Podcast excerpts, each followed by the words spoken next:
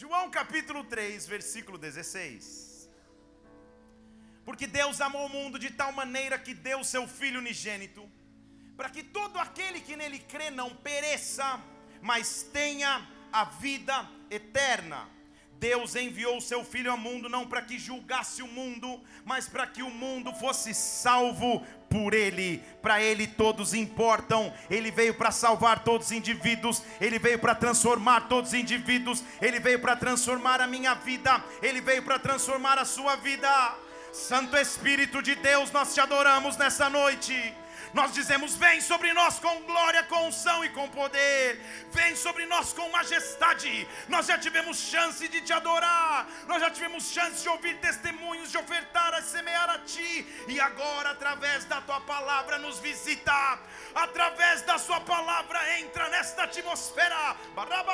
Eu não sei se você já consegue perceber. Só de começarmos a orar ao Senhor, algo acontece em nosso interior. Algo acontece na atmosfera. Algo acontece sobre nós. Por isso, o Espírito Santo neutraliza tudo que seria contrário ao teu agir, tudo que seria contrário ao teu mover, tudo que seria contrário ao teu derramar, e que só existe espaço para o teu reino. Seu reino manifesto em nós e através de nós. Ah, sacia a nossa sede, preenche a nossa fome de ti. Que o teu reino venha aqui, que a tua vontade aconteça agora na terra, como já aconteceu no céu. Nós antecipadamente te adoramos e aplaudimos o teu nome por tudo que o Senhor irá fazer em nosso meio. Oh! Você já teve a experiência, pode abaixar um pouquinho o teclado do meu retorno. Você já teve experiência de planejar algo e as coisas não saírem como planejado?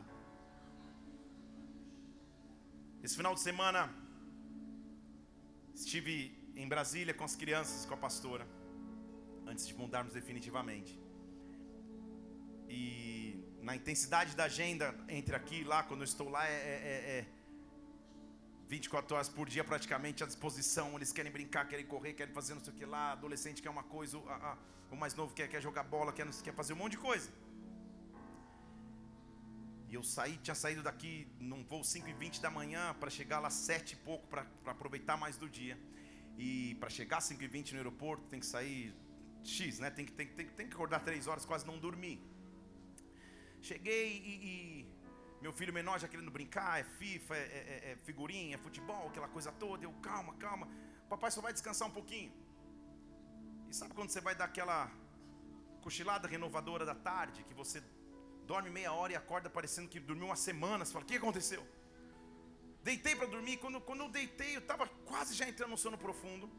Nós tínhamos comprado para ele uma, uma, uma, uma, uma buzina daquelas da Copa. Ele entrou no quarto e eu estou ali. E se eu tivesse um pouco mais espiritual, eu já faria: Vem, Senhor, ora vem, Senhor Jesus. Porque a, a trombeta ressoou pá, dentro do quarto. E quando eu levantei para dar uma bronca nele, ele falou: Bora, Bill, bora, filho do Bill. Cara, como que você vai dar bronca? Eu falei, onde você aprende isso, menino? Ele falou, na escola todo mundo fala, é, bora Bill, você vai ver Havaianas, o troféu Havaianas. E aí foi, foi uma festa. Muitas vezes os planos mudam. Muitas vezes você planeja algo e de repente as coisas saem do planejado. Quando é para o melhor, para você abraçar o teu filho e dizer, bora Bill, bora filho do Bill, tudo bem? O difícil é quando os planos mudam para coisas inesperadas. Para aquilo que você não imaginava viver.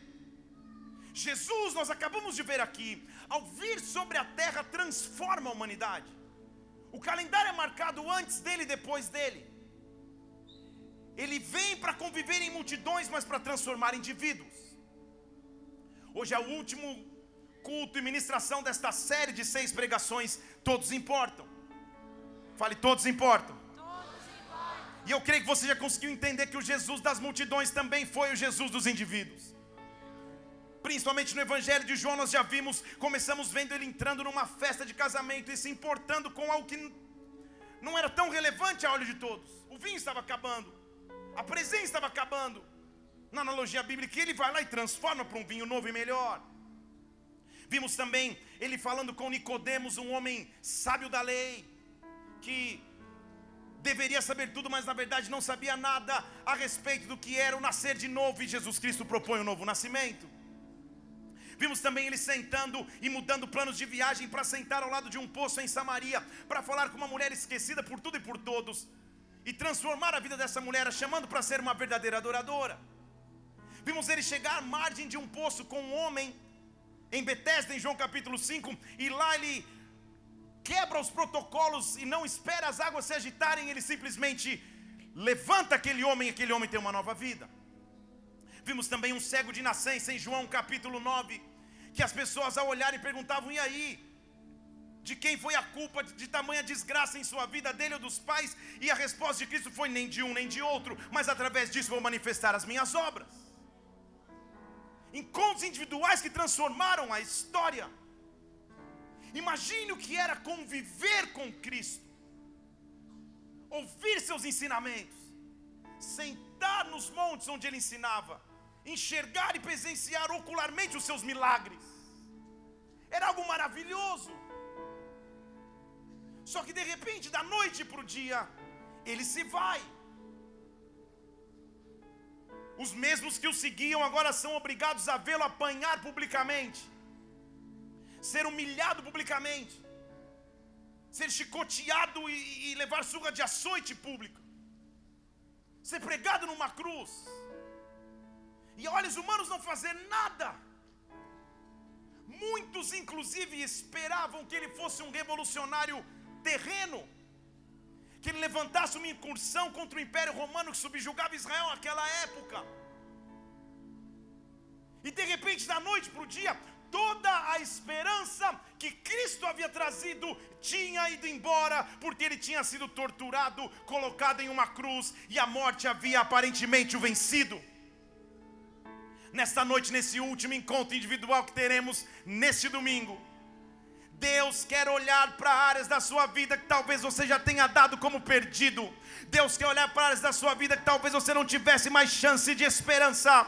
E Ele quer soprar um fôlego de vida. Ele quer soprar um fôlego de vida. Eu sinto no meu espírito, desde que eu entrei aqui, um fôlego de vida vindo sobre nós. Um sopro do Espírito Santo vindo sobre a tua vida. Eu estou dizendo, Ele vai soprar. Ele vai soprar em todas as áreas de sua existência. Ele vai soprar nas tuas finanças. Ele vai soprar nas tuas emoções. Ele vai soprar no teu ministério. Ele vai soprar na tua vida.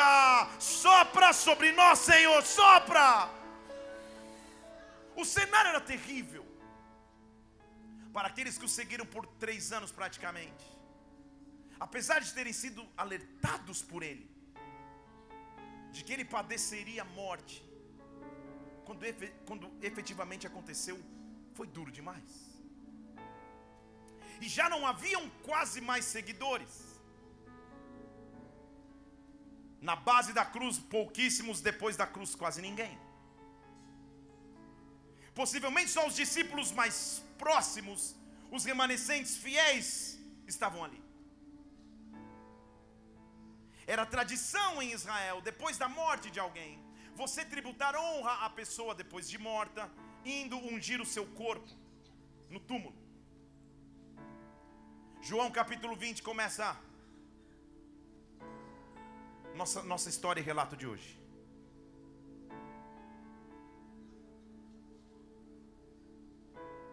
Normalmente o que acontecia era, quando a pessoa tinha alguma proeminência, ela tinha um túmulo para si, se colocava essa pessoa no túmulo e se fechava com uma grande pedra, que era como se fosse um selo. Não dava para abrir com força natural, eram muitas forças de homens para abrir aquela pedra. Era maneira de proteger o corpo que ali estava. Pense comigo então num cenário de morte, não de vida, de tristeza, não de alegria. Jesus havia morrido. Seus seguidores, por mais que escutassem o falar que ele ressuscitaria, talvez pensassem: poxa, será que essa ressurreição é figurativa? Será que ele falou de maneira alegórica? Eu não estou entendendo. O que nos resta é olhar e honrar o seu corpo, traspassado, esmagado praticamente na cruz sofrido demais, a vida se, se, se foi. E diz a Bíblia que no primeiro dia da semana, no começo da semana, Maria Madalena foi ao sepulcro de madrugada. João capítulo 20, versículo 1. Maria Madalena foi ao sepulcro de madrugada, ainda era escuro, e ao olhar, ela viu que a pedra tinha sido removida do sepulcro.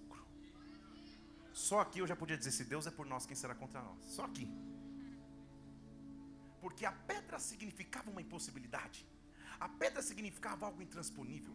A pedra significava algo que ninguém com, com capacidade humana ou força humana natural poderia mover, só ao chegar no local onde aparentemente havia morte, já não havia mais pedra, já não havia mais impedimento. Deixa eu falar em português claro a você. Há áreas de nossas vidas que nós perdemos a esperança, olhamos com muita dúvida, insegurança e temor pedras que bloqueiam o caminho, Ele está removendo uma por uma. Eu estou dizendo que a semana que entra no teu encontro individual com Jesus Cristo, deixe Ele remover o que está no caminho, deixe Ele tirar o que era impedimento.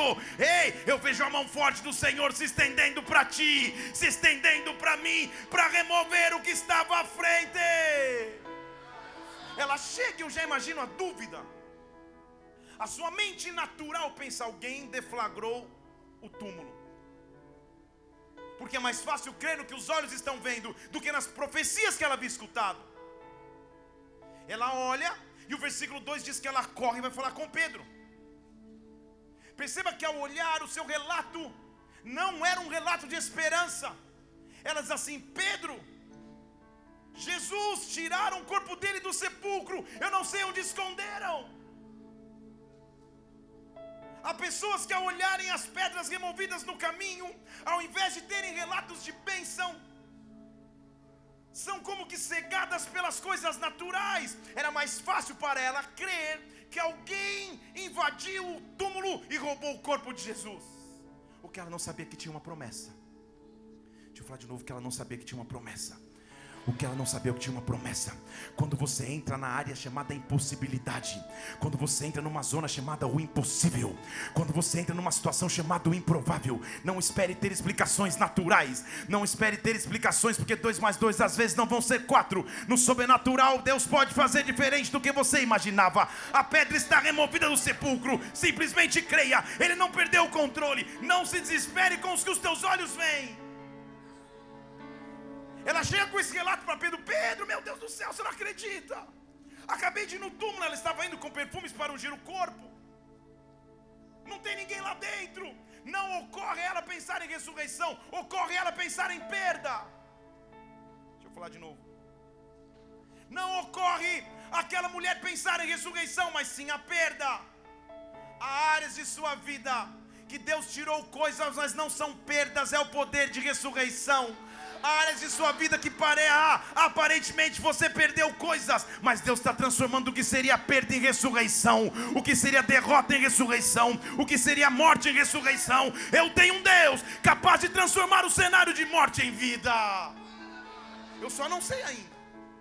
Ela volta desesperada para Pedro e Pedro fala: Tá bom, vamos lá ver. Eles saem correndo. Saíram então Pedro e o outro discípulo e foram ao sepulcro. Esse outro discípulo é o próprio que escreve João. Os dois estão correndo em direção ao sepulcro.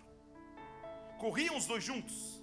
Pedro estava mais em dia, estava com preparo físico maior, correu mais rápido do que Pedro. Chegou primeiro ao sepulcro. Eu preciso desse vigor. Deixa falar de novo, você precisa desse vigor. Quando a afronta estiver diante de mim, ele está indo ver o que está acontecendo. Não sei se os, os sequestradores do corpo, se os roubadores do corpo de Jesus, não sei quem está lá dentro. Uma coisa eu faço, eu vou correr. Eu não vou correr de, eu vou correr para. Vocês estão comigo aqui? Eu não vou fugir, eu vou correr em direção. Eu vou correr em direção. Aqueles homens vão correndo, eles estão correndo. Sabe por quê? No fundo do coração estão pensando, ele um dia ele prometeu. Ele prometeu que viria, ele prometeu que voltaria. Ele prometeu que passaria pela morte. Eu me lembro, João está dizendo. Eu estava digitando João 14 ainda. Lá ele estava dizendo que iria, mas voltaria que voltaria. Bastão, ele começa a correr. João é pego de um vigor e sai correndo. Ele sai correndo e quando ele corre, se abaixou e viu panos ali deixados e não entrou. Pedro, que é sempre Pedro, que faz antes de pensar, não olhe para ninguém, que fala antes de pensar, olhe para mim. Que fala antes de pensar. Tem um marido que olhou para a esposa e falou: Falei que Deus ia falar com a gente. Eu sabia. Olha, cuidado.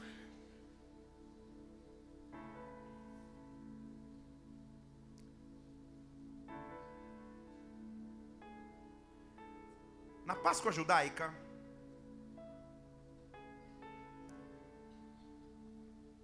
há até hoje uma tradição. As famílias judaicas hoje ao celebrarem a Páscoa celebram assim. Na Páscoa, quando se pegam os pães ázimos, os pães sem fermento, o sacerdote de uma família, imaginar que seja o pão, pega o pão, distribui a sua família, mas ele pega a melhor parte do pão, embrulha num pano e esconde na casa. Estou falando da tradição judaica, tudo bem? Daí, inclusive, talvez venha a tradição ocidental de procurar coisas escondidas na casa na Páscoa, não tem absolutamente nada a ver, só para você dizer, tá? Mas talvez venha daí. A representação deste pedaço de pão escondido num lenço que se esconde pelas casas judaicas é: nós estamos partilhando da Páscoa, mas o melhor da Páscoa ainda vem. Tudo bem? É como se ele dissesse: procure que a Páscoa seja sempre a procura daquilo que está enrolado. Estão comigo aqui? Na família judaica está escondido então um pequeno pedaço em algum lugar da casa. Como se dissesse, na Páscoa o melhor ainda está por vir. Agora deixa eu ler o texto para você. João capítulo 20, versículo 4. Corriam os dois juntos. O outro discípulo correu antes que Pedro chegou primeiro, abaixou. Viu? Está lendo comigo? Viu? Aqui comigo ou não? viu panos de linho deixados, todavia não entrou. Pedro, que é mais atirado, entrou no sepulcro, viu os panos de linho ali deixados e um lenço que estava sobre a cabeça de Jesus. Não estava com os panos, mas estava enrolado num lugar. Jesus tinha acabado de fazer a ceia com eles. Jesus tinha ceiado com seus discípulos, e se ele segue a tradição, e sim, ele segue. Ele não só serviu o pãozinho, depois de servir o pãozinho, ele enrolou um pouco num pano e deixou de lado. E como se dissesse, agora eu vou para a minha Páscoa verdadeira. Quando vocês entrarem no túmulo, vocês vão ver o túmulo vazio e vai ter um pano lá. Só que não adianta procurar lá dentro. Barabaseca, barabasteja porque o melhor da Páscoa eu já disse que viria no final. Na verdade, o meu primeiro milagre eu já falei que o melhor vinha no final. Chegou a hora do melhor de Deus. Chegou a hora do melhor de Deus. Chegou a hora do melhor de Deus. Sabe por quê? O túmulo está vazio. Vocês estão dentro comigo aqui ou não? Estou no fundo? Eu, o túmulo está vazio, só tem um pano. Olha o versículo 6. Perdão, olha, olha o versículo 7. O lenço que estava na cabeça de Jesus não estava com os panos, estava enrolado num lugar à parte. Então entrou o outro discípulo, João, o que chegara primeiro ao sepulcro, ele viu e creu. Creu no quê? Creu no quê?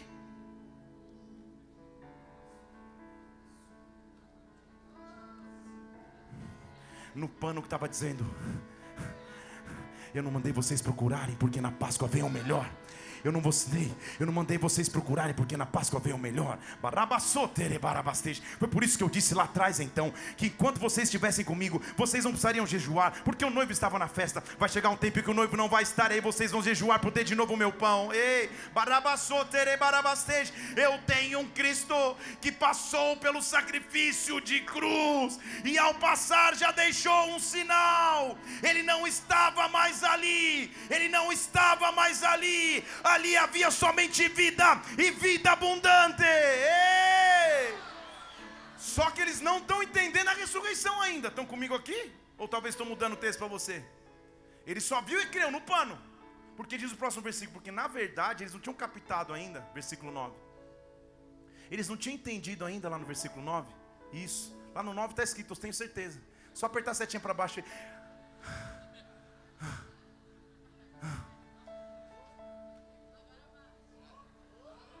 Não é possível, Jesus. Aleluia! Porque ainda eles não tinham entendido a Escritura, que era necessário que ele ressuscitasse dos mortos.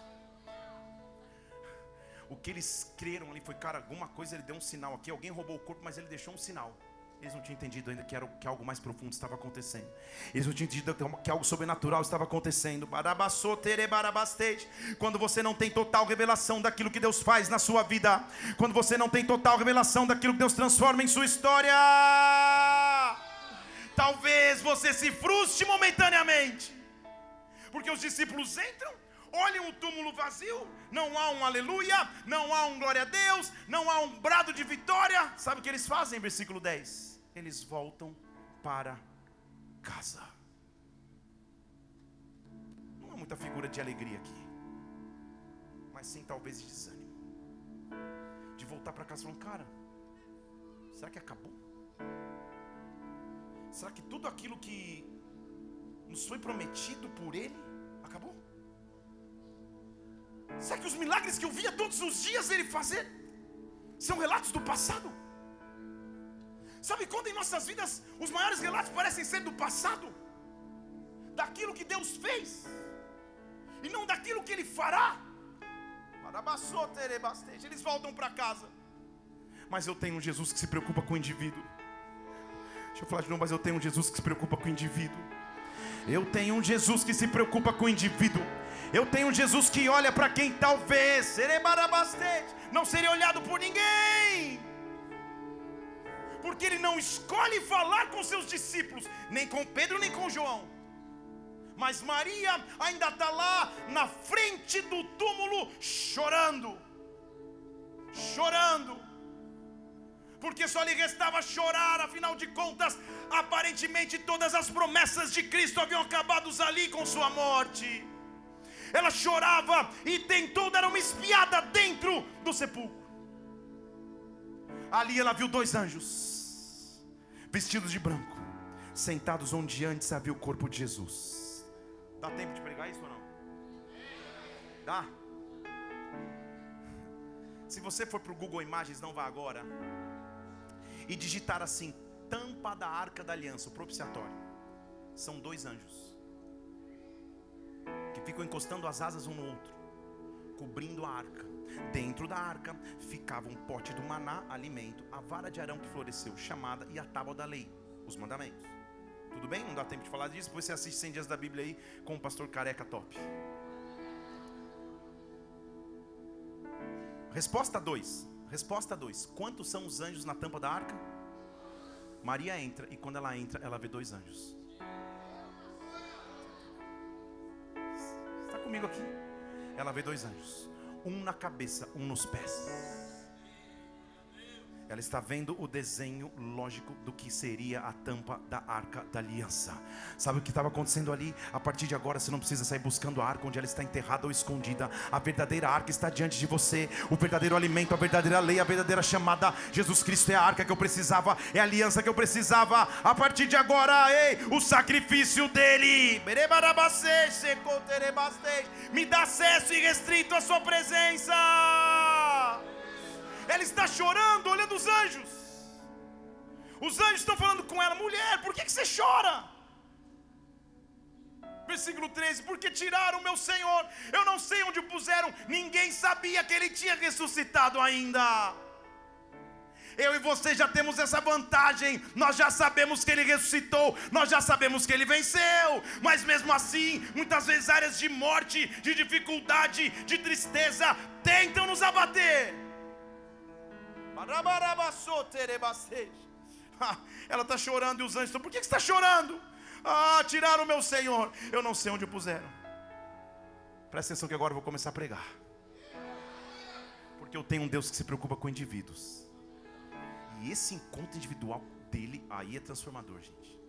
Legal encontrar no tanque em Betesda, no poço em Samaria, lá, no caminho do cego, é, é top, demais. Mas esse encontro é com Jesus ressurreto. Esse encontro é com Jesus que havia passado pela cruz, que morreu como um cordeiro, mas ressuscitou como um leão. Maria Madalena, em outros textos bíblicos, diz que dessa mulher foram expulsas legiões de demônios. Era aquela que deu vários trabalhos na salinha da cura individual. Você sabe, não olha para ninguém, olha para mim. Sabe aquela que, meu Deus. Você sabe. Ela conhecia Jesus. Versículo 14, ela está chorando, olhando para dentro do túmulo. De repente ela olha para trás. Quando ela olha, Jesus está ali de pé. Você diz glória eu também, mas ela não sabia que era Jesus. Não entendi. Ela andava com Jesus o tempo inteiro. Como que ela não sabia quem era Jesus? O Jesus que passa pela cruz, que eu e você conhecemos, é aquele Jesus romantizado de Hollywood, cheio de feridas, pingando sangue. Tudo bem, isso aconteceu, mas não é esse Jesus que Maria viu. O Jesus que ela olha para trás é um Jesus irreconhecível. É um Jesus que havia passado pelo momento mais difícil em carne, mas agora estava de pé. Agora estava de pé. Ela olha e Jesus está ali, não está sentado, não está deitado, ele está de pé. O que eu estou dizendo é quando você olhar atrás de você tem alguém que te guarda. Quando você olhar atrás de você, tem alguém que cuida da tua vida. Quando você estiver chorando, quando diante dos teus olhos que você tenha um túmulo vazio de morte, olhe para trás. Ei, há alguém atrás de você e o nome dele é Jesus Cristo. E o nome dele é Jesus Cristo. E o nome dele é Jesus Cristo. Ei!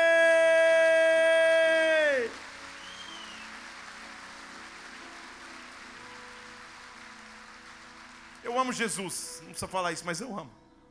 Sabe por quê? Gente do céu. Ela olha para trás. Ela não sabe que é Jesus. Ele não se apresenta. Ele não fala para seguir no Instagram, não fala nada. Pelo contrário. Versículo 15 diz que ela começa a bater um papo com Jesus. Jesus fala para ela: Por que você está chorando? Quem que você está procurando? É Jesus, hein, gente? Conversando com ela. Quem está procurando? Quem está chorando? Presta atenção. Ela pensou que ele fosse o jardineiro. Eu amo Jesus, gente. Ele ressuscitou. Ela não achou que ele era um sacerdote. Ela não achou que ele era um milionário. Ela não achou que ele era um cara proeminente. Ele, ele ressuscitou com uma pessoa mais comum e simples que podia ter naquele cenário, o jardineiro. Por isso que Isaías fala que nele não foi visto formosura, para que nós pudéssemos atrair só com a formosura natural. Você não está entendendo? Ele vai na simplicidade daquela mulher, ela olha para ele e fala: Mas jardineiro, me fala onde? Onde você o levou? Só me diz onde ele está, porque eu vou atrás.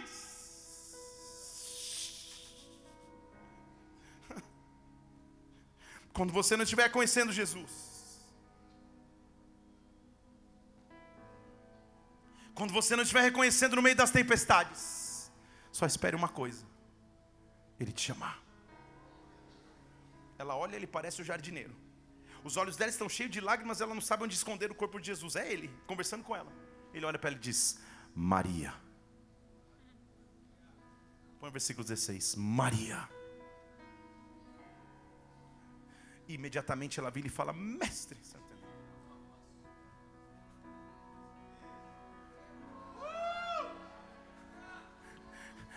Esse físico desse jeito que você está, eu não estou conhecendo. Mas essa voz é inconfundível. Essa voz que me chamou no pior dia da minha vida. Essa voz que expulsou sete legiões de demônios na minha história. Todo mundo olhava e me chamava de adúltera, me chamava de promíscua, me chamava disso. Você me chama de Maria. Você me chama pelo nome. Você conhece a minha história. Ao ouvir a tua voz, bradando o meu nome, agora eu sei que és tu, mestre, mestre, mestre, mestre. Ei,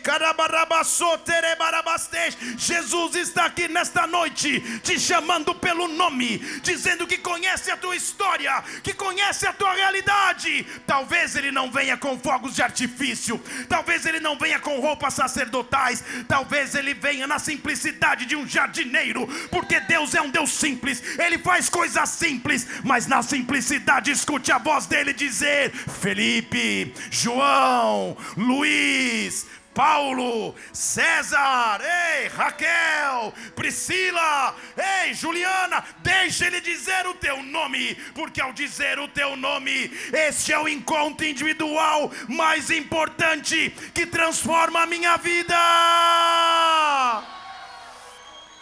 Oh!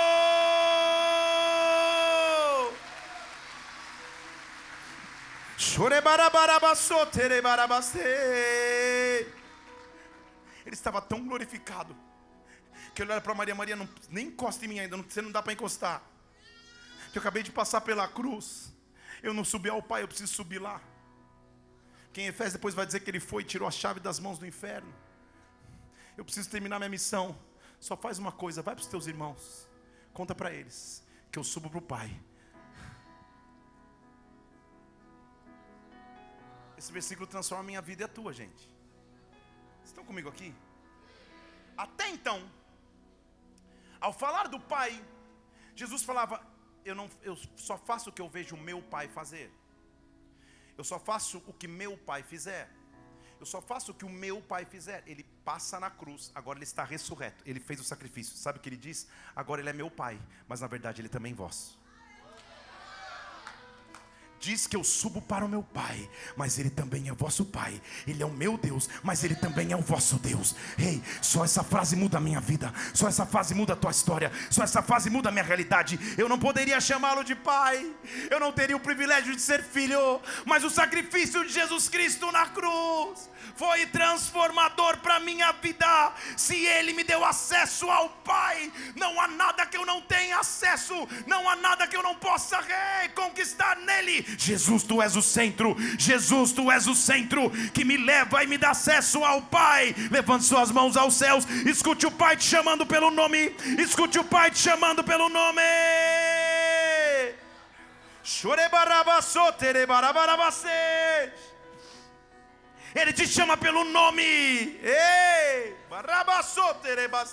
Não o nome que a vida te deu, que os fracassos te deram, que os traumas te impuseram. Ele te chama pelo teu novo nome. Ele te chama pela tua nova natureza. E quando ele te chamar, é só você dizer: Mestre, Mestre. E ele diz: Eu subo para o meu Pai, que agora também é teu. Agora você pode dizer: Pai é nosso, que estás nos céus, porque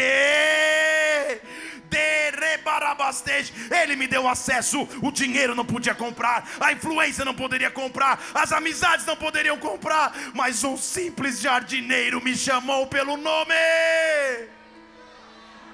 Mudou a minha vida e a minha história. Parou tudo para me encontrar. Parou tudo para me transformar, parou tudo para te transformar. Jesus Cristo está aqui, gente. A presença dele está aqui sobre nós para te mostrar o quão importante você é para Ele. Para de olhar para as áreas de morte. Para de olhar para os sepulcros abertos.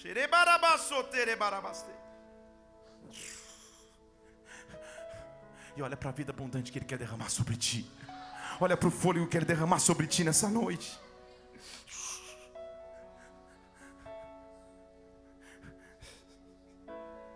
Sabe o que Deus está fazendo com Maria? Está mudando a sua sorte, a ponto de que de portadora de más notícias, agora ela é portadora de milagres. No começo do capítulo, a cena de Maria, ela chegando aos discípulos desesperados: roubaram Jesus, roubaram o corpo dele. Agora a mesma Maria vai voltar para os mesmos discípulos, dizendo: Eu vi o Senhor, eu vi o Senhor. Ele transforma meu desespero em alegria. Ele transforma minha aflição em paz. Ele transforma minha tribulação em esperança. Eu vi Jesus. Eu vi Jesus.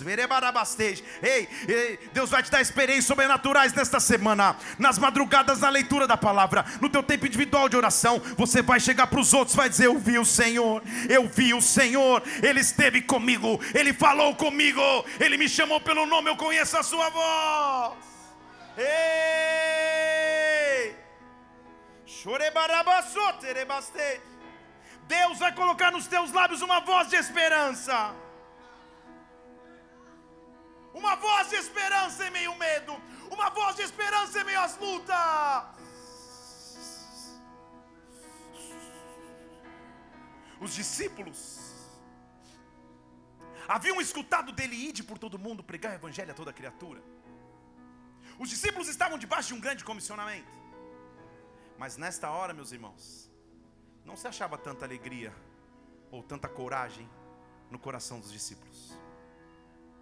Pelo contrário, a Bíblia diz que estavam todos fechados em uma sala com medo. todos fechados com medo. Qual é o teu quarto de medo? Qual é o teu quarto que você se fecha esperando que as coisas piorem e não melhorem? Eu estou dizendo aos discípulos de Jesus que escutaram as promessas que ele voltaria. Uma mulher chega dizendo: Eu vi o Senhor, ele falou que só está subindo para o Pai, mas já volta, ele já está voltando aqui, que agora o Pai é nosso também. E eles estão fechados num quarto com medo. Quartos de medo nos roubam promessas. Quartos de medo nos roubam a esperança. Os acontecimentos da vida são especialistas em nos jogarem para quartos de medo. Para nos fazermos sair de um culto cheio da unção, da glória, da presença de Deus, mas amanhã, quartos de medo estão nos esperando. Medo do desemprego, medo do fracasso, medo, do, medo, medo da falência emocional, medo da fraqueza ministerial, medos. Os discípulos estavam esperando, calma aí, se ele era o mestre, se ele era o top, se ele era Jesus e apanhou do jeito que apanhou na cruz, quem é o próximo? Eles estão fechados dentro de um quarto chamado medo. Mas eu e você servimos um Jesus que não precisa respeitar quarto do medo de ninguém. Porque olha que está comigo, as portas estão trancadas. O alarme está ligado, a, a trava carneiro está ativada. Trava carneiro é dos antigos. É, eu sou da época que era corrente e, e cadeado. pois eu conto esse testemunho dia. Portas fechadas por medo dos judeus. Jesus chegou. Você não entendeu? Ele não tocou a campainha. Ele não pediu para destravar a porta. Ele não pediu para abrir a janela.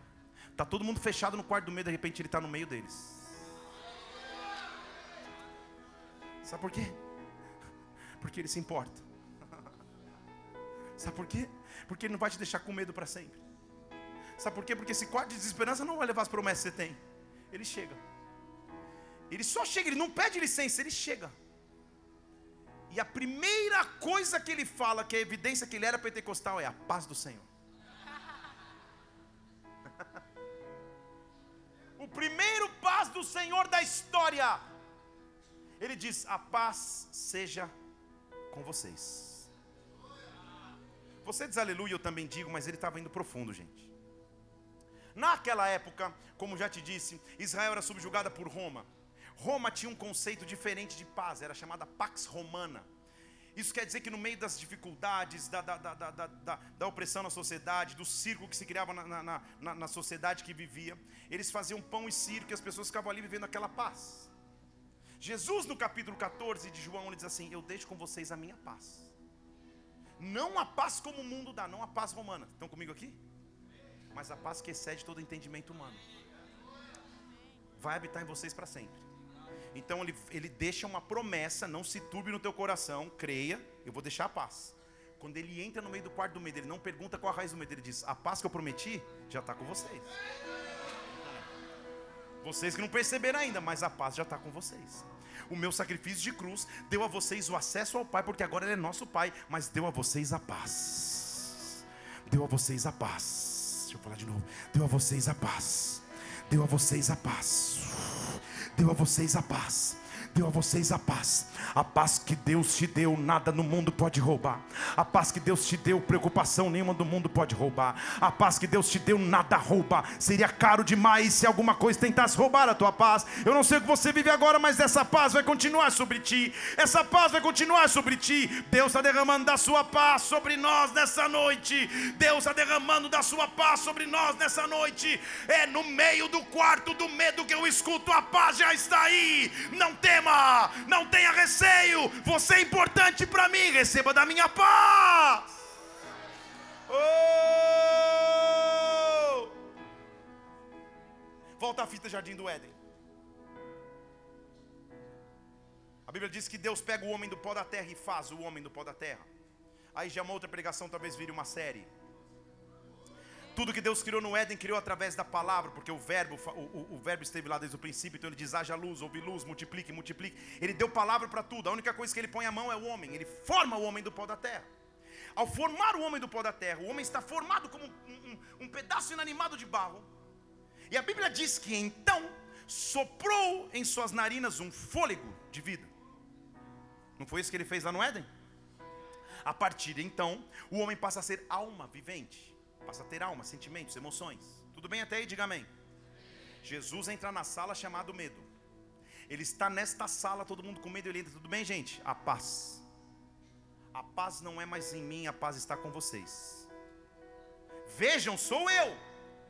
Eu não sou uma alegoria como os saduceus dizem, sou eu. Olha aqui, meus lá, meu, minhas mãos, versículo 20. Olha o meu lado, sou eu, olha minhas marcas. Respeita a minha história, ele está dizendo. Versículo 20 do capítulo 20. Alegraram-se então os discípulos ao verem o Senhor. Presta atenção, vou começar a pregar agora. Então, Jesus disse pela segunda vez: Paz seja com vocês. Versículo 21. Paz seja com vocês. Como eu tive uma missão, agora vocês também têm. Não, não, calma aí. Tá falando não está falando para cara que está com a espada na mão, dizendo, oh, saúde da vitória, glória. Não, não, não. Ele está falando para um monte de, de discípulo que está com medinho assim, falando, Jesus, quem vai ser o próximo? Não atende a campanha, pelo amor de Deus, pode ser alguém. Ele entra nesta sala. Nesta sala ele diz: A paz já está com vocês. Mas não é só para vocês ficarem, ah, paz, deu mundo uma paz. Não, não, não. Esta paz faz com que o que era minha missão se torne a missão de vocês. Como um dia eu fui enviado, agora vocês estão sendo enviados por mim. Lembra do Éden? Um pedaço de barro que, que, que Deus vai lá e sopra nas suas narinas. Sabe o que ele diz? Versículo 22: Tendo dito isso mais uma vez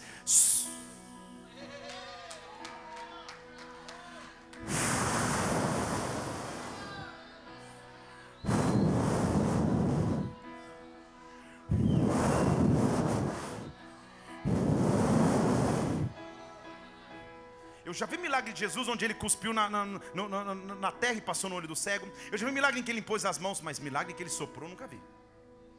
Nunca vi. Porque aqui já não era milagre, era capacitação. Ele está. No Éden, Deus sopra sobre o homem e o homem passa a ser alma vivente. Ha, nesta sala chamada medo, já acabou? Quer ir embora já? Sei que está tudo bem? Ah, ah, tá tudo certo. Ah, tá bom. Uma substituição? Ah, tá bom. Deus te abençoe, receba o Espírito. Não, olha o tamanho do cara. Eu falei, se você quiser que eu termine, eu termino. Tudo bem, cara. Não vamos brigar por coisa pouco. Muito bem. E voltando aqui, gente. Na parte mais alta da revelação. Vamos voltar de novo. Como se nada tivesse acontecido. Ali, no Éden, ele sopra sobre o homem que passa a ser alma vivente. Nesta sala ele está soprando como está soprando aqui. Agora o homem não é mais alma vivente, agora ele é espírito vivificante. Agora ele é espírito vivificante. Aonde eu andar eu tenho um sopro. Aonde eu creio, aonde eu andar eu carrego um sopro. Aonde eu andar eu carrego um vento. O último encontro individual de Jesus Cristo não foi com ele antes da ressurreição, mas foi com Jesus ressurreto numa sala privada. E lá, ao invés de ensinar teologia, ao invés de abrir livros acadêmicos, ele só sopra o ar que há nos meus pulmões, o fôlego que há nos meus pulmões, que agora venha sobre ti. Deus está soprando fôlego de vida sobre nós. Deus está soprando fôlego de vida sobre ti. Deus está soprando fôlego de vida nesta noite. Sopra! Sopra!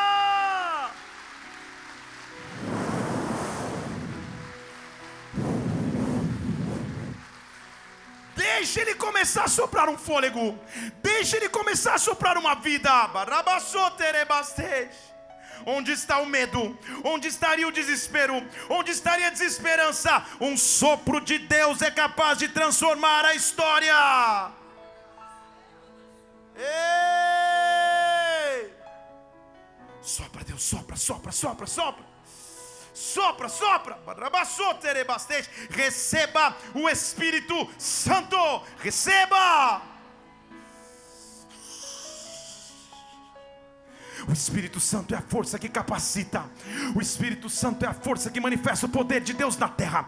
O Espírito Santo é a pessoa da Trindade, que testemunha o sacrifício de Cristo. Aonde Cristo for exaltado, a presença do Espírito se manifesta. Vento que vem do Espírito de Deus, comece a soprar sobre as nossas vidas agora. Levando suas mãos aos céus, sopra sobre as nossas casas, sopra sobre os nossos filhos, sopra sobre os nossos familiares, sopra sobre as nossas famílias, sopra! Sopra! Espírito Santo de Deus, sopra! Ei! Aquele sopro faz algo nos discípulos. Aquele sopro faz algo nos discípulos.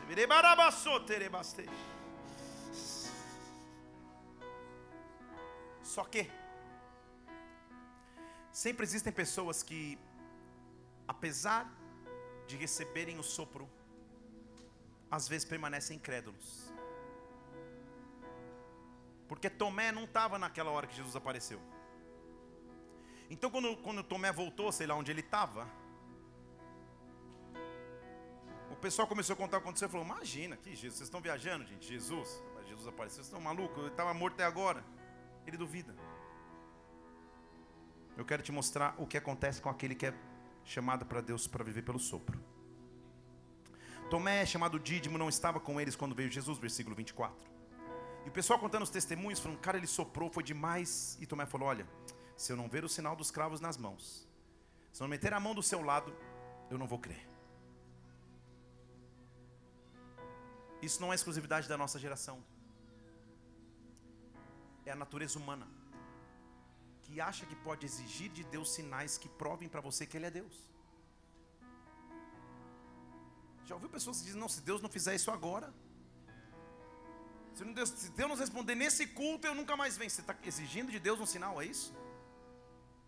Estamos invertendo os valores. Ele é Deus, ele continua sendo Deus. E Tomé está dizendo: Eu sei que ele ressuscitou, mas na verdade, ó, se ele não me mostrar, se ele não me provar, eu não vou crer. Mas sabe o que é bom? Todos importam, até os incrédulos. Porque passam oito dias e Tomé falando: Falei, gente, vocês estavam viajando? Ele chega de novo. As portas continuavam fechadas, versículo 26. Você vê a coragem deles. Jesus de novo chegou no meio deles e falou: A paz seja com vocês. Tomé dando uma disfarçada, ele fala: Tomé, tudo bem? Come here. Vem cá, Tomézinho. Põe o dedo aqui. Põe o dedo nas minhas mãos. Não seja mais incrédulo, não. Seja crente. Tomé deve ter chegado lá e falado: Senhor meu Deus, meu Senhor, versículo 28. Dura coisa ouvir de Cristo isso. Tomé, porque você me viu, você creu? Bem-aventurados os que não viram. Bem-aventurados os que não viram e creram. Deus está chamando uma geração que não precisa ver para crer, mas que crê antes de ver o que você ainda não viu, o que você ainda não experimentou. Deixa que o sopro de Cristo venha sobre a tua vida, deixa que o sopro de Cristo transforme a tua história. Hey!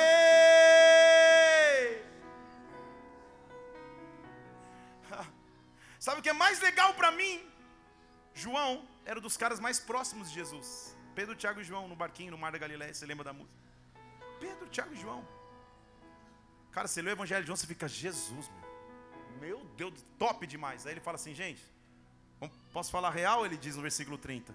Na verdade, Jesus fez muito mais coisas que isso versículo 30. Muito mais coisas, não dá para escrever num livro só. Estão aqui? Ele falou, só fiz um resumo, só para você não. Só para você. Mas, na verdade, gente, ele fez muito mais coisas que não dá para escrever nesse livro.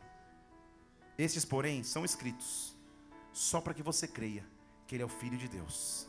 E que quando você crê nele, você passe a ter vida em seu nome em seu nome.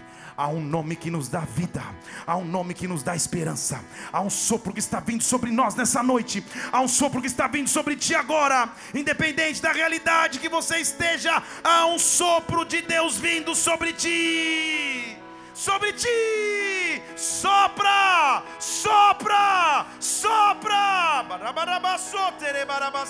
Sopra. Sabe por quê? Tudo que eu preciso identificar é o sopro. Porque só muda a proporção da sala. Agora eles já estão numa outra sala. 120 pessoas fechadas esperando o que vai acontecer. E o Deus que começou a soprar no Éden, que soprou numa sala fechada em João, é o Deus que está se preparando para soprar de novo. Porque havia um, uma promessa sobre ele, já te disse: vá, pregue em Jerusalém, Judéia, Samaria, nos confins da terra. Lembra comigo? Como que homens que não falam nem o, o, mais que dois idiomas vão pregar nos confins da terra? Como? com sopro. Com sopro. Atos capítulo 2, versículo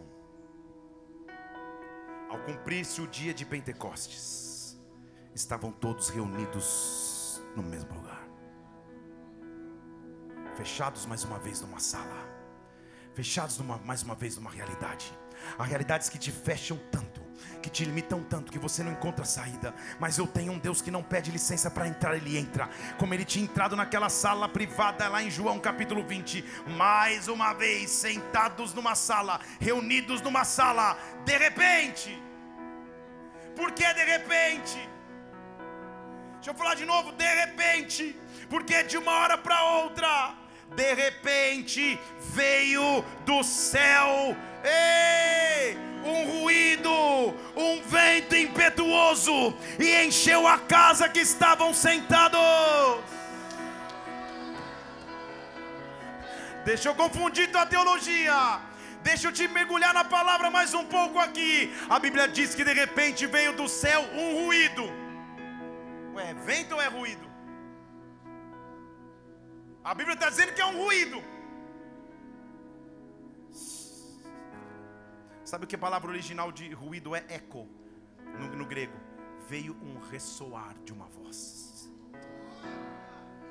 De repente alguém bradou, o Salmo 29 diz que a voz do Senhor é poderosa. Você não entendeu? Eu vou falar em português para você aqui. Nesta semana, um ruído do Espírito Santo vai começar a se ouvir na tua vida. Nesta semana, Deus vai causar um barulho na tua vida. Nesta semana, um barulho para aqueles que estão ao teu redor vai ser aquilo que Deus vai fazer. Deus vai te dar um testemunho tão grande. Deus vai te dar um milagre tão sobrenatural. Deus vai te dar algo tão grande nas tuas mãos que vai ser como um ruído. Que vai ser como um ruído. Que vai ser como um ruído. Se prepare. Ei! Há um barulho santo vindo sobre a tua vida. Há um rebuliço santo vindo sobre a tua casa. Há um barulho santo vindo sobre a tua família. Deus vai fazer algo e quando Ele faz, Ele não faz quieto, Ele não faz em silêncio. Há um ruído, eu posso escutar com meus ouvidos espirituais. Igreja, pastores, líderes, um ruído de Deus sobre nós. Bola de neve na cidade de Curitiba. Se preparem para fazer um novo ruído nesta cidade. Se preparem para que um novo ruído aconteça, para que um novo som aconteça. Ei!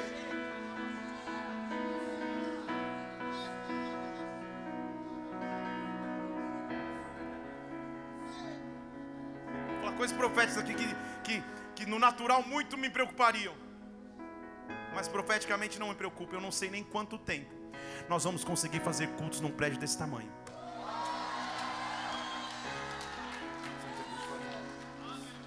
Porque Deus está fazendo um ruído novo acontecer.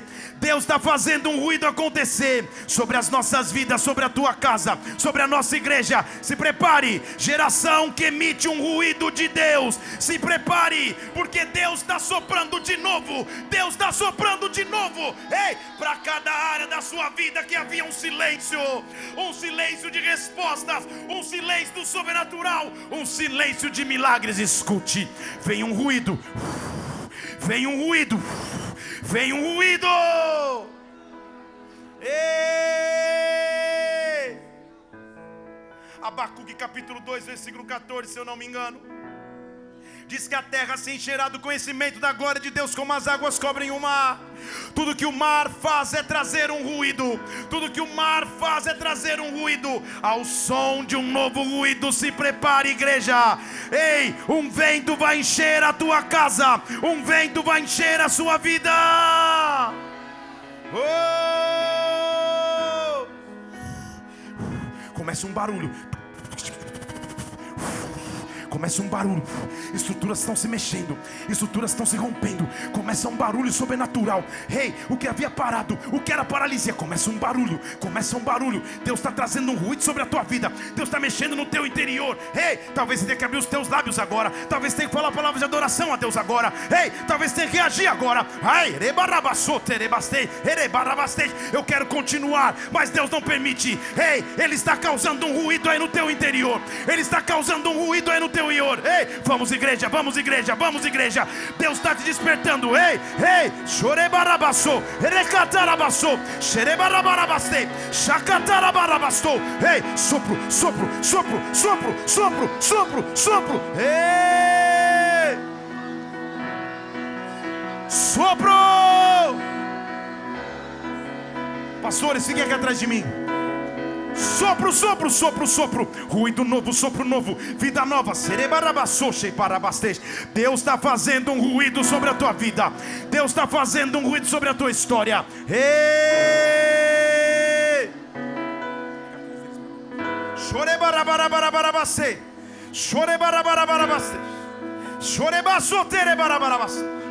Ruído, ruído, ruído, ruído, ruído. Um ruído de Deus. Um barulho que vem de Deus, de Deus.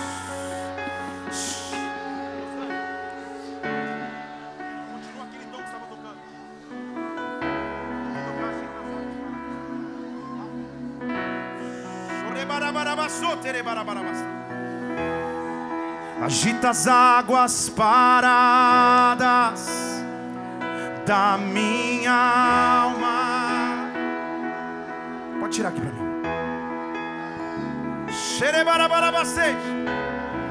Me leva com o teu rio que traz vida.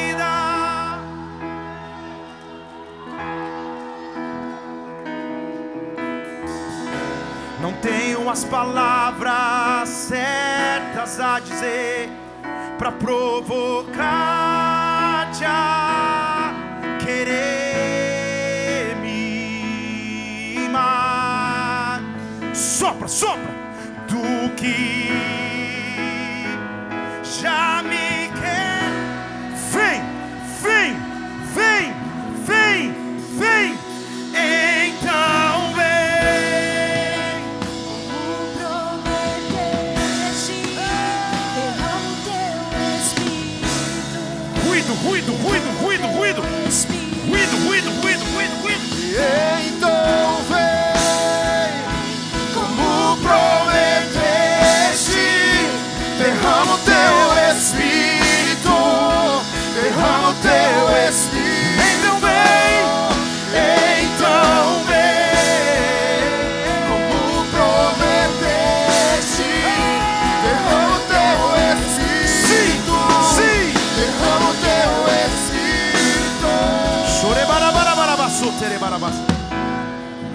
Invade minha escuridão, aonde me escondo. Ele está entrando na sala chamado medo, insegurança, incerteza. Levante as mãos, diga para ele, peça. Me abraça com os teus braços, com tua paz, Senhor. Olha ele indo atrás de você, porque você importa. Me alcanças quando me escondo. Sim, me alcanças quando fujo. Levante as mãos, diga Senhor. Vamos, vem encher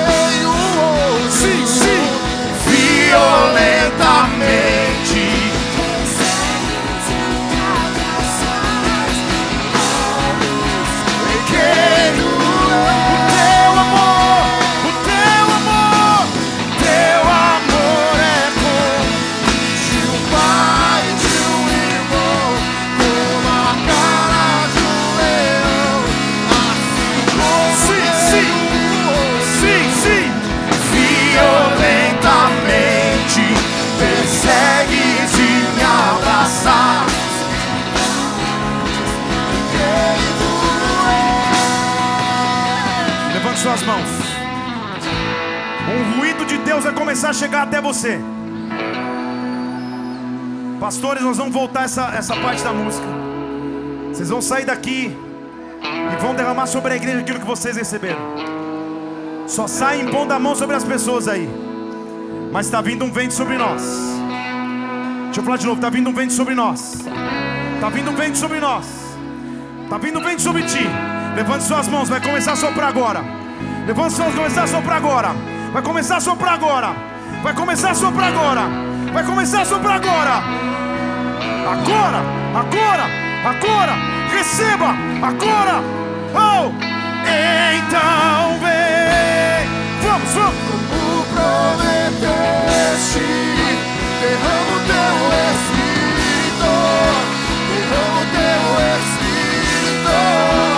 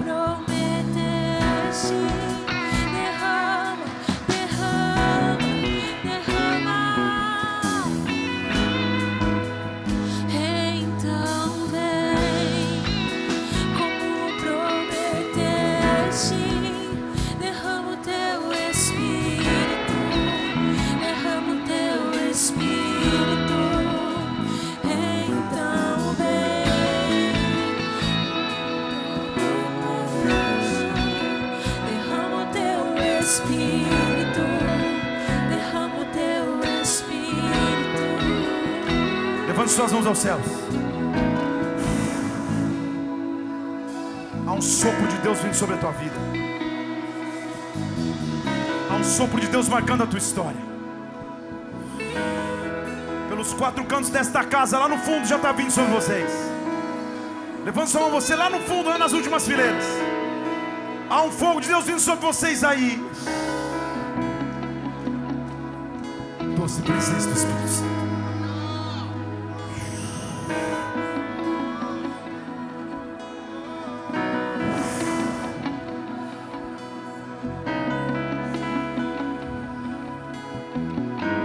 Ninguém precise encostar a mão em você. E as tuas pernas não vão aguentar. Fica atento aí. Porque Ele está passando em nosso meio. Levante suas duas mãos aos céus.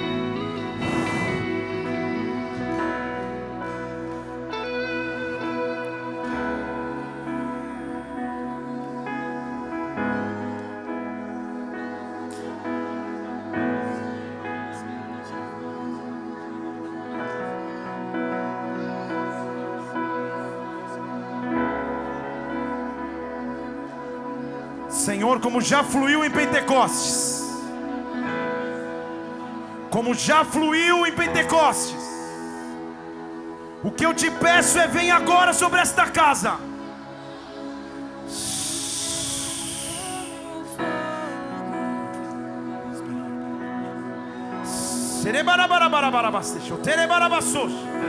Eu quero ouvir os teus lábios abertos para começar a falar com Deus. Abra os teus lábios e fala com o Senhor agora. Agora, agora, agora, agora, agora. Agora, agora, agora, agora, agora, agora. Ele está soprando sobre ti. Ele está soprando sobre ti. Ele está soprando sobre mim. Ele está soprando sobre a minha vida. Receba de Deus. Receba de Deus. Receba de Deus. Receba de Deus. Receba de Deus. Receba de Deus. Receba de Deus. Um ruído. Um ruído. Agora. Agora. Agora. Sopra agora. Espírito, Espírito, vamos, que desce como fogo, vem como em Pentecoste, vamos, e enche-me, vamos, vamos, vamos, vamos. Espírito, Tere,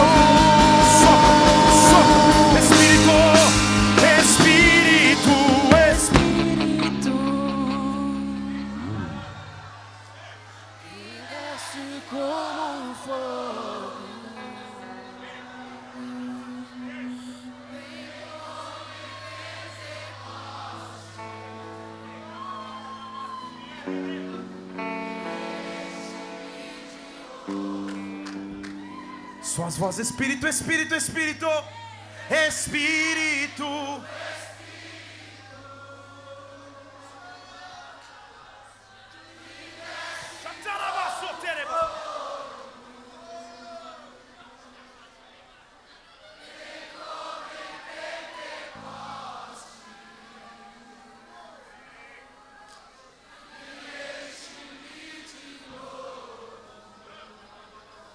Rapidamente eu quero Todas as pessoas que estão aqui dentro da nave do templo estão exercendo escala em algum ministério, seja ele qual for, subam no altar. Porque você que está servindo hoje também é importante para Cristo. E ao derramar sobre vocês é a figura do que Ele está derramando sobre a igreja. Zeladoria, atalaias, boas-vindas, assistência social, bola TV. Quem puder sair das suas funções, venha. Só fica um na câmera para não, pra não sair do ar. Mas Deus vai te pegar. Segura aí, cuidado para não cair para trás.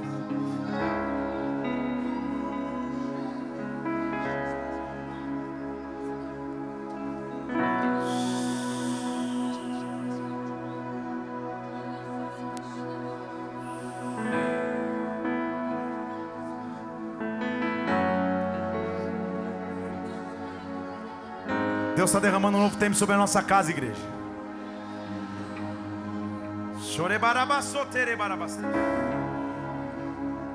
Todos estão aqui servindo em ministérios hoje.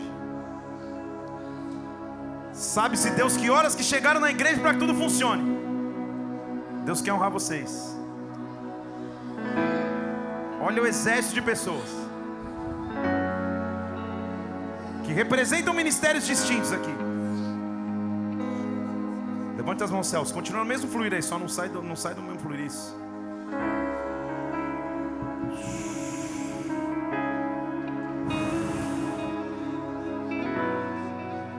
Vai cair sobre vocês um óleo novo. Novo. Eu não sei o que vai acontecer, mas eu não vou nem pôr as mãos em vocês. O Espírito Santo abençoe vocês. Feche seus olhos, levante as mãos. Levante as mãos, igreja. Como soprou em Pentecostes. Como soprou em Pentecostes. Nós vamos começar espírito, espírito, como soprou em Pentecostes está vindo sobre vocês, obreiros que representam os ministérios da igreja, como evidência de um óleo novo e fresco está sendo derramado sobre nós, de uma porção nova que está vindo sobre nós. Se prepare agora, se prepare agora. Barabassou terebasteja. Receba do Espírito Santo agora. Espírito agora. Agora.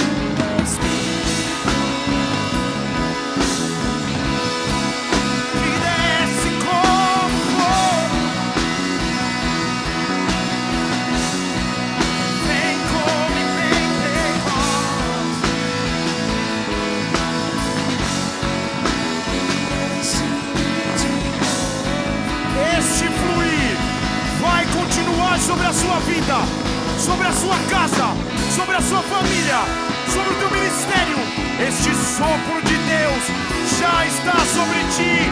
Dê um brado ao Senhor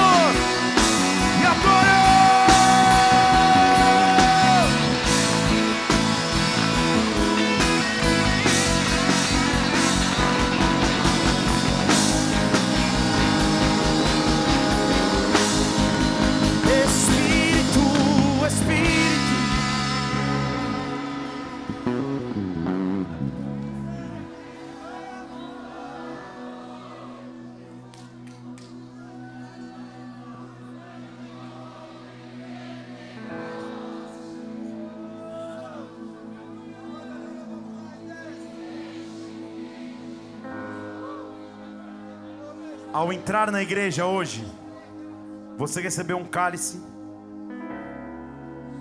que tem um suquinho ali e na tampa tem um pedaço de pão. Se alguém puder pegar um para mim, que eu acho que está embaixo da prancha ali, em algum lugar que deve estar a prancha. obrigado, irmão. Muito obrigado. Caso você ainda não tenha, lá na entrada o pessoal já vai te distribuir de novo nas duas entradas da igreja. Essa aqui é a evidência bíblica de que todos são importantes para ele. Ele veio para que. Obrigado, obrigado. Através de sua morte de cruz nós tivéssemos vida. Porque não terminou na cruz, como todos podiam pensar. Começou através dela. Deixa eu falar de novo, começou através dela. Aqueles que até então poderiam andar em quartos chamados medo, morte, agora tem a chance de viver vida abundante.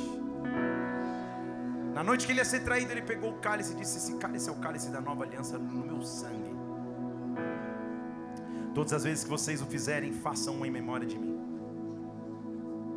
Ele pega o pão.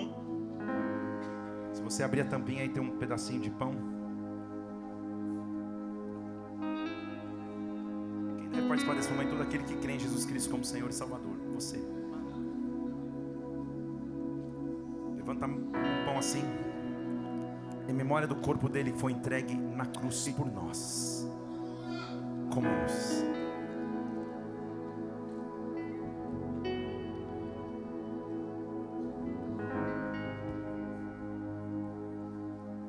Se alguém não recebeu, tem aqui na frente, tá?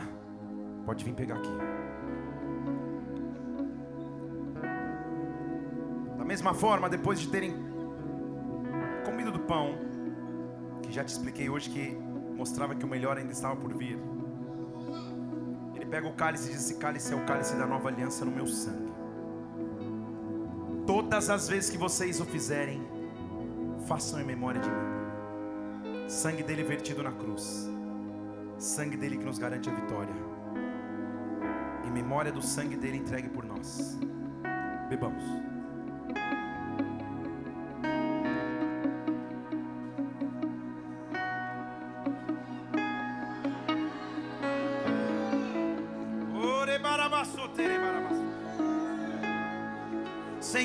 Presença não nos falte. Que esta glória não nos falte, Pai. Que este sopro que vem do Espírito repouse sobre as nossas vidas, repouse sobre as nossas casas, derrame-se sobre cada um de nós nesta hora, Espírito Santo de Deus, nós nos apresentamos diante de Ti e dizemos: sopra sobre nós, sopra sobre nós, sopra sobre nós. Como igreja, nós te adoramos e exaltamos. Dê um brado de vitória ao Senhor.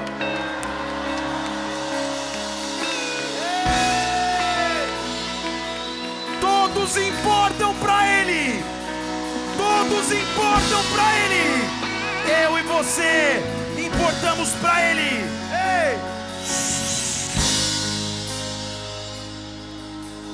Feche seus olhos só um instante. Nós vamos terminar essa reunião agora. Se você veio aqui pela primeira vez, eu quero te dar a oportunidade de entregar a tua vida a Jesus Cristo, dizendo que Ele é teu Senhor, Ele é teu Salvador. Quero te dar a oportunidade de voltar aos caminhos dele se você está distante. Principalmente se você nos visita e nunca entregou tua vida ao Senhor Jesus. Se você quer entregar tua vida agora a Ele, levante uma de suas mãos. É simples demais, é só levantar uma de suas mãos. Aleluia, estou vendo, aleluia. Se você está distante de Jesus e vai voltar hoje, levante uma de suas mãos a Ele.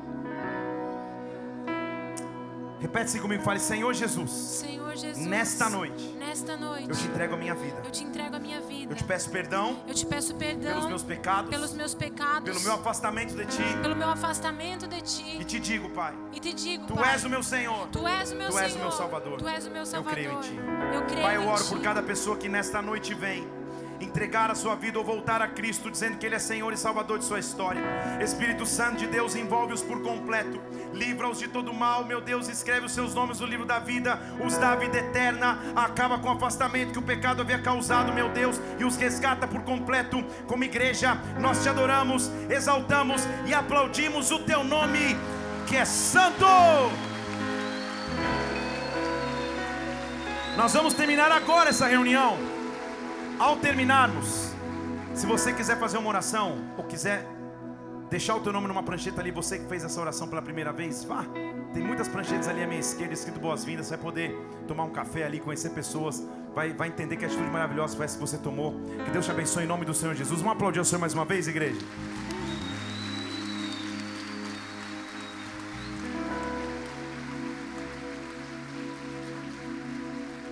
Todos importam para Ele. A equipe da, do Bola TV e Comunicação me anunciou que prepararam um vídeo, meio que de retrospectiva de tudo aquilo que a gente viveu nessa série de pregações. Eu vou pedir para soltar esse vídeo aí, que eu vou postar daqui a pouco. A igreja também, você pode dar um repost se você quiser. Vamos lá, cadê?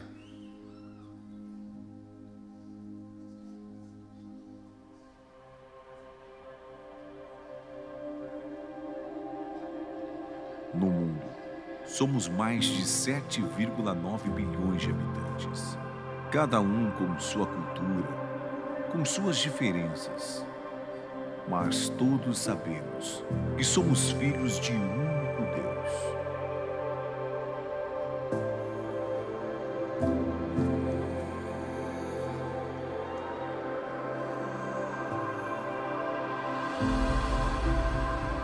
assim como está escrito em João 3,16. Porque Deus amou o mundo de tal maneira que deu seu Filho unigênito, para que todo aquele que nele crê não pereça, mas tenha a vida eterna.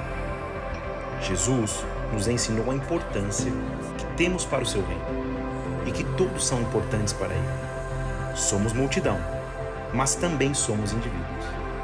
Em um ato de amor, ele nos forja nos capacita e nos blinda de todo mal. Ele nos ensina a importância que devemos ter uns com os outros. Ele nos mostra que cada um de nós temos um propósito, uma chamada, uma missão para vivermos o seu real evangelho na terra. Então você pode aprender com Jesus Cristo como apesar de ver multidões, todos são importantes.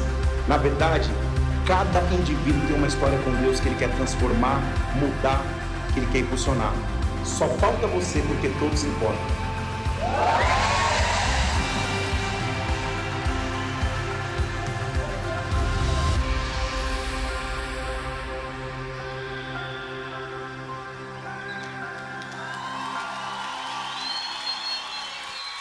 Começou a igreja, um sopro de Deus vem sobre as nossas vidas, um sopro de Deus vem sobre a tua história. Deus está soprando algo novo sobre nós. Bola de Neve Curitiba, é a hora de um derramar de glória, como nós jamais vivemos. Nos preparemos para que Deus derrame a 30, 60 e a 100 por um. Fale comigo, se Deus é por nós, quem será contra nós? O Senhor é meu pastor e nada me faltará. Vamos orar todos juntos. Pai nosso, estás no céu.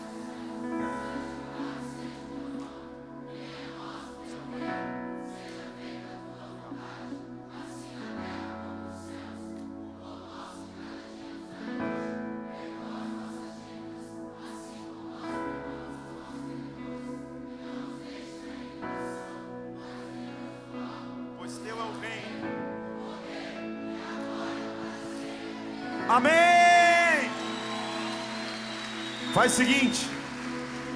Antes de a gente terminar, eu vou pegar o celular aqui e fazer uma selfie. Pega o seu também, faz com alguém aí. Marca todos importam para a gente poder fazer um, um grande material aqui, ó. Primeiro levanta as mãos aqui para sair na minha, vai- Isso. Vamos lá. Calma aí, calma aí. Vai lá. Faz uma com alguém aí agora, marca todos importa. Faz nesse momento agora, me marca, marca a igreja, marca a hashtag todos importam. Vamos fazer isso subir. Vamos fazer isso chegar para o maior número de pessoas possível. Porque de verdade todos importam, igreja. Aleluia. Junta uns dois, três, uns quatro, uns cinco. Só não sai sozinho. Aleluia. Olhe para mim aqui agora. Que o amor de Deus Pai, que a graça do Senhor Jesus Cristo, que a unção do Espírito Santo repouse sobre a tua vida, sobre a tua casa. Deus te abençoe. Até o culto de quarta, até domingo. Vou estar aqui na quarta e no domingo. Deus te abençoe. Vai na paz. Dá um abraço que dá do seu lado. Deus te abençoe.